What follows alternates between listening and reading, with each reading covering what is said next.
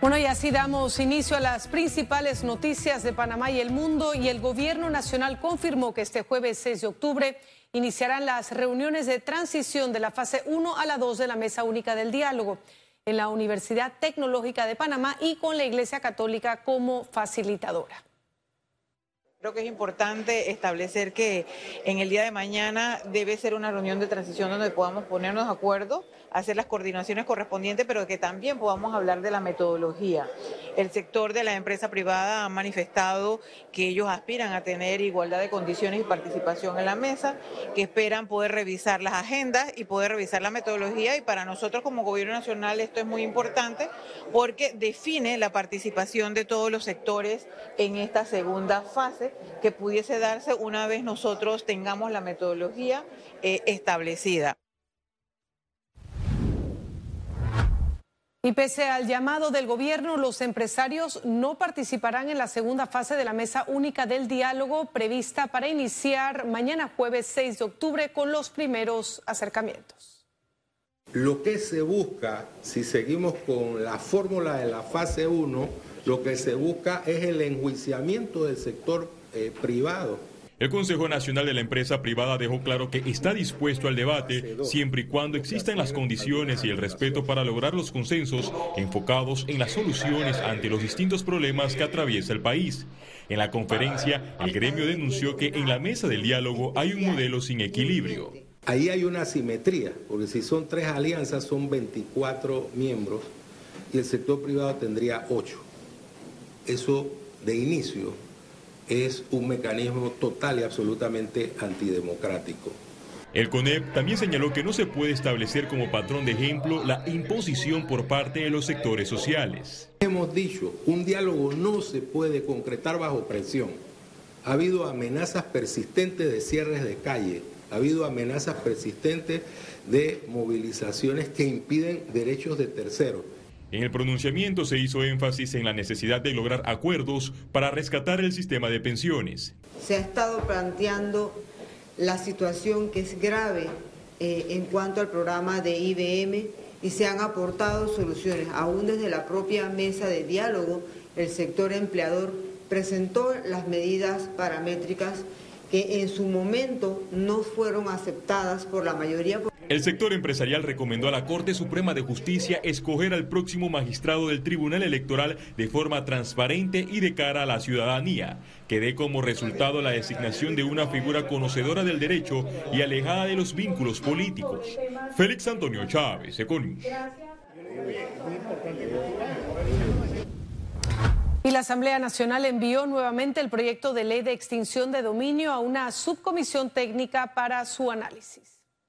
¿Cómo se justifica la titularidad Los diputados alinearon para dilatar la aprobación en primer debate de una de las leyes más relevantes que busca atacar la estructura financiera del crimen organizado y el narcotráfico. Es un proyecto sumamente mal redactado, no tiene congruencia jurídica, no define qué va a suceder con instituciones como la Fiscalía de Cuentas, el Tribunal de Cuentas. Miles la nueva subcomisión tendrá 10 días para hacer modificaciones y presentar un informe. ¿Los diputados le tienen miedo a la ley de extinción de dominio? ¿Qué es lo que se percibe que se está dilatando? Bueno, yo no diría que los diputados, yo creo que cualquier panameño quiere que las cosas se hagan bien. Esto no, es una ley hecha para diputados exclusivamente, esto es una ley hecha para cualquier ciudadano. Si usted se va, por ejemplo, a la delincuencia organizada, usted se va a encontrar con que esto afecta hasta gente humilde también. Se señaló que hay un tiempo perentorio de 10 días lo que nos debe permitir que antes que concluya este periodo legislativo se debe generar ese segundo debate y por qué no un tercer debate que permita la incorporación de esta ley al marco jurídico panameño. Entonces yo sí quiero que se desarrolle... El proyecto de ley lleva 17 meses estancado en el órgano legislativo. Y este proyecto tiene tiempo de estarse discutiendo y que va a su comisión y que va a su comisión y de ahí no salimos. Entonces, si nosotros creemos que al final nosotros como diputados tenemos la responsabilidad legítima de debatir un proyecto de ley, bueno, debatámoslo. La ley modelo sobre extinción de dominio de la Oficina de Naciones Unidas habla de la presunción de buena fe. La norma contiene 94 artículos y busca la creación de un marco jurídico con su propia jurisdicción diseñado en la lucha contra los bienes ilícitos. Félix Antonio Chávez, Econius. Y la vocera de la Asociación de Pacientes Crónicos de Panamá alertó que el funcionamiento del sector salud será afectado tras el recorte de su presupuesto en el 2023. Si tú le quitas 23 millones de dólares a una institución, ¿tú qué crees que va a pasar? Ellos no van a poder rebajar su salario. No pueden rebajar gastos de luz, esos gastos fijos no los tocan.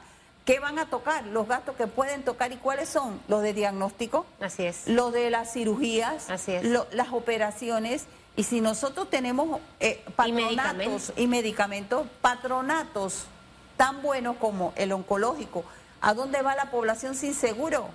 Al oncológico. ¿A dónde va la población sin seguro con una, una enfermedad crónica? Al Hospital Santo Tomás. Y el Ministerio de Salud recibió un lote de 150 mil dosis de vacunas pediátricas Pfizer para reforzar el Plan Nacional de Vacunación contra la COVID-19. Es importante que eh, provoquemos una inmunización en este grupo etario, ya que a pesar de que no se menciona mucho, también hemos perdido niños de esta edad durante la pandemia. Es importante que vacunemos a los niños no solamente contra el COVID, sino también que, vayamos a vacunar a nuestros niños con las otras vacunas que están en el programa ampliado de inmunización. Este miércoles las autoridades del Ministerio Público y estamentos de seguridad realizaron una diligencia de búsqueda de la menor de nueve años, Adeline Yerena Saldaña. Esto fue en el muelle de la represa en La Chorrera, provincia de Panamá Oeste. En esta operación participó el personal del SINAPRO con equipos, implementos, buzos e incluso la unidad canina de búsqueda y rescate, ya que se trata de una zona boscosa cerca al lago. Luego de cuatro horas concluyeron la operación sin la menor. Esta se trata de la tercera diligencia que realiza SINAPROC para apoyar en la búsqueda de la niña a petición del Ministerio Público. Las dos primeras fueron en el sector de las trancas días posterior de su desaparición. Estamos realizando todo tipo de diligencias que nos conduzca a ubicar a la menor Aderlin. Es decir, cualquier información que nosotros se nos suministre con la finalidad de establecer la ubicación de la menor, nosotros inmediatamente realizamos la búsqueda correspondiente. Solamente exhortamos a la comunidad a que de tener información real se comuniquen a los teléfonos que ya previamente se han otorgado. Itigo anunció su segundo Congreso Virtual de Maestros Conectados de Latinoamérica con el objetivo de fortalecer las habilidades digitales para la enseñanza en los docentes de todo el mundo. Durante una conferencia de prensa virtual se dio a conocer que el Congreso será gratuito y se llevará a cabo el 10 y 11 de octubre. Se espera que asistan más de 50 mil docentes de Latinoamérica. Los docentes pueden registrarse en maestrosconectados.com. Todos los participantes Economía. Y este miércoles inauguraron en Panamá la decimoséptima conferencia anual de compras gubernamentales para intercambiar procesos de modernización en la región.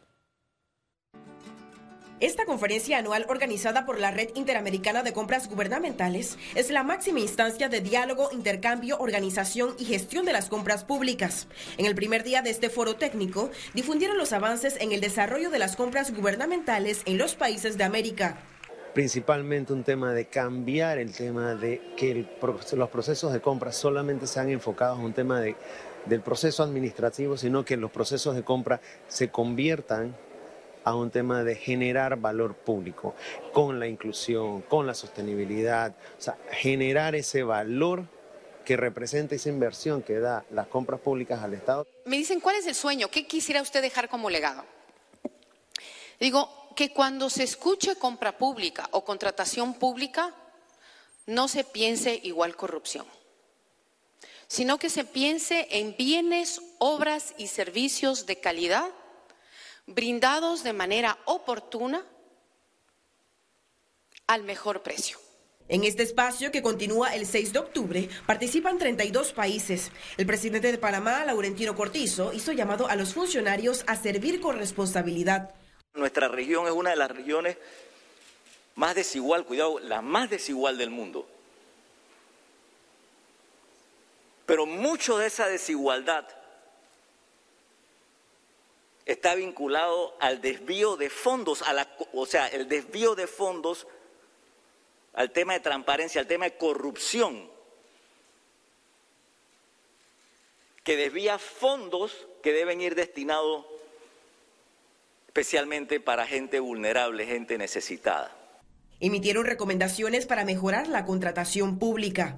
Es de vital importancia que la contratación pública sea consistentemente, consistentemente transparente, eficiente y centrada en las necesidades de las personas a las que servimos.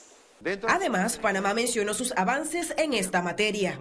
Que ahora sí, el 100% de las contrataciones del Estado son vía electrónica y desde el momento que se identifica la necesidad, se puede buscar toda la información a través del sistema Panamá Compra y como si fuera poco, entonces está también el, Observatorio de Contratación Pública denominado Panamá Compra, eh, Panamá Compra en cifra. Ciara Morris, Econews. Y desde este viernes 7 de octubre aumentarán los precios de la gasolina y disminuirá el diésel. A continuación, el detalle. La gasolina de 95 octanos tendrá un valor de un balboa con 9 centavos el litro, un incremento de un centavo. La gasolina de 91 octanos se situará en un balboa con 3 centavos el litro, aumenta 2 centavos, mientras que el diésel quedará en un balboa con 12 centavos el litro, disminuye 3 centavos. Y este miércoles la Cámara de Comercio lanzó la campaña Mi empresa es Panamá. Esta iniciativa busca resaltar las historias de éxito y desarrollo profesional del capital humano que ha crecido junto a las empresas locales, lo que podría ser atractivo y promover el consumo nacional. Lo que queremos es viralizarla.